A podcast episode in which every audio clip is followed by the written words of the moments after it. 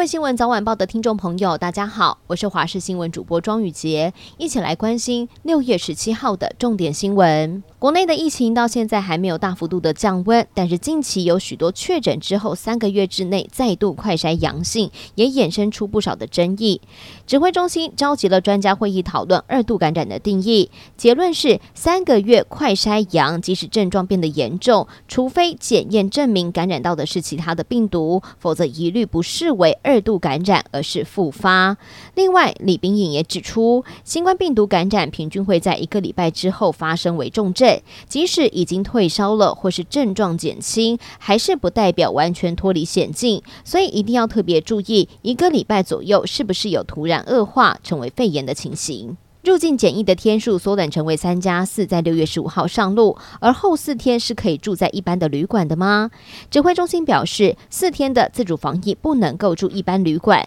主要是考量自主防疫期间可能是处在病毒的潜伏期，如果住宿在一般的旅馆，可能会和其他未曾暴露在境外移入病毒变异株的住宿民众来接触，所以自主防疫期间是不可以住在一般旅馆的。利率二连升，房市的买气多少受到影响，房贷的利率将会直接站上百分之一点七，来到六年来的新高。根据房产业者试算，今年两次的升息之后，三十年期一千万元以及本息摊还之下，每一个月房贷金额会增加一千八百元，相当于每天必须要少喝一杯手摇饮。不过，也有专家认为，说这一波的房市降温是因应政策、疫情等双重的影响，并非是连续升息所导致的。而且，目前房市是以刚性需求为主，即使连续的升息，有自住需求的还是会买。台中出现了订货换零钞的诈骗手法，有一名男子假冒是知名的卖场员工，向被害的店家来订货，还谎称说卖场需要零钱交给客人，请店家协助提供。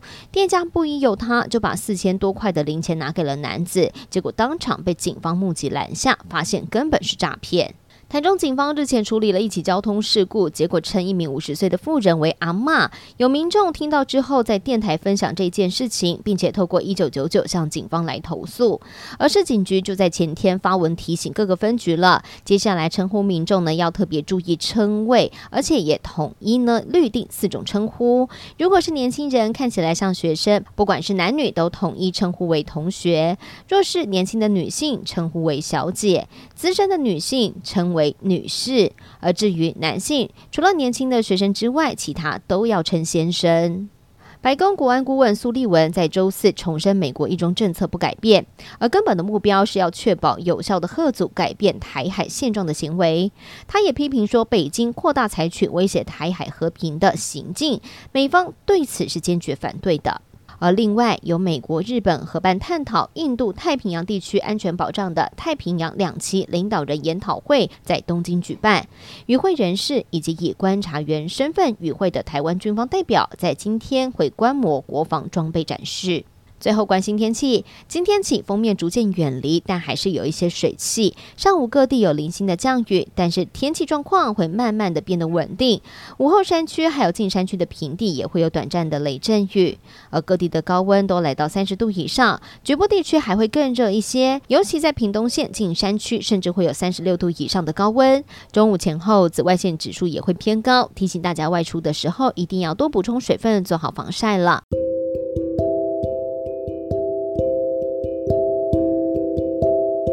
以上就是这一节的新闻内容，非常感谢您的收听，我们下次再会。